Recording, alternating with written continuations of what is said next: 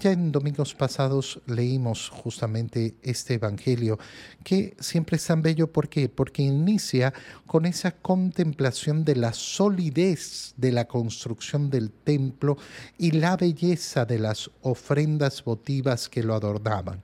Y Jesús, aprovechando que eh, le decían, mira, mira el templo, mira lo hermoso, lo bello, lo sólido, les dice, miren, no, no va a quedar piedra sobre piedra.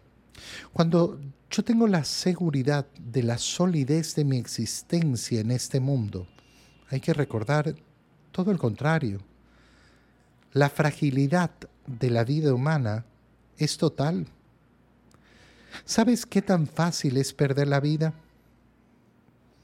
Es mucho más fácil perder la vida que conservarla. Es mucho más fácil perder la vida que conservarla. Ese es el estado de fragilidad que tengo en este mundo. Solo si yo contemplo ese estado de fragilidad, me doy cuenta lo valioso que es la existencia. Pero si yo en cambio creo que esta vida mía es tan sólida, porque yo estoy aquí y me voy a quedar aquí, vivo en una fantasía, en una gran fantasía. No, mira, eh, eh, tu existencia es sumamente frágil, sumamente frágil. Nos vamos, nos vamos con una rapidez y con una livianez tremenda. Eh, no, no, no es que vamos a permanecer en este mundo, contemplando la solidez del templo, la belleza de las ofrendas votivas. ¿Qué les dice Jesús? Días vendrán en que no quedará piedra sobre piedra de todo esto que están admirando todo será destruido. ¿Qué quiere que contemplen el Señor? La fragilidad de aquello que parece tan robusto, la fragilidad de aquello que parece tan robusto. Y por eso el amor, el amor a cada minuto de nuestra existencia, porque es un regalo precioso de Dios, tiene que ser eh, lo que impulsa nuestro corazón.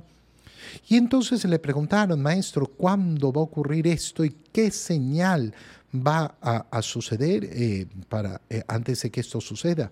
Y él les respondió, cuídense. Cuídense de qué? De que nadie los engañe. Fíjate en estas palabras, qué preciosas, qué profundas. Cuídate. Cuídate de qué? De que nadie te engañe. Cuídate de que nadie te engañe muchos vendrán usurpando mi nombre, diciendo yo soy el Mesías, el tiempo ha llegado. No les hagan caso. Qué claridad en las palabras del Señor. Qué profunda claridad.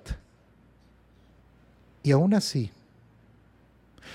año tras año, la gente cae en los cuentos y en las mentiras. ¿Por qué? porque no le quieren al Señor, porque no quieren escuchar al Señor. Y lo ves, ¿eh? lo ves constantemente, lo ves como eh, eh, la gente le cree a las patrañas, a las mentiras, a los cuentos, a los brujos, a los adivinos, a los horóscopos. Cuídense de que nadie los engañe. Cuídense de que nadie los engañe. No les hagan Miren, van, eh, van a oír hablar de guerras y revoluciones. Que no los domine el pánico. Van a oír de que estamos en estado de excepción, estamos en estado de emergencia, estamos en una situación terrible. Sí, así es, estamos en una situación difícil, en una situación dura, en una situación de criminalidad, en una situación de violencia. Que no los domine el pánico que no los domine el pánico. Hay tantas personas que viven en el pánico. Yo a veces pienso que es porque nos han metido un afán del drama. Todos los días son dramáticos. Uno ve las noticias, por ejemplo, y parece que el mundo se estuviera acabando ya, todos los días. Es que si no se define este tema, no se podrá avanzar, es que esto es terrible, es que esto no sé qué. Y la gente vive en esa angustia en esa angustia de, ay, ay, ay, ay, ay, que no los domine el pánico. Esa es la vida que quiere el Señor para nosotros. Que no los domine el pánico porque todas esas cosas tienen que acontecer. Todavía no será el fin. Se levantará una nación contra otra, un reino contra otro. En diferentes lugares habrá grandes terremotos, epidemias, lo hemos pasado en estos últimos años, y hambre y aparecerán en el cielo señales prodigiosas y terribles. Pero ninguna de estas cosas marca el final. ¿Por qué? Porque el final llegará inesperado. Mira cómo el Señor eh, habla sobre esa destrucción del templo, pero habla también sobre esa destrucción de este mundo. Destrucción que, como veíamos en la primera lectura, no es simplemente por la maldad de la destrucción. No hay forma de cosechar sino corto. No hay forma de cosechar sino corto. No hay forma de construir el nuevo mundo si no destruyo el actual.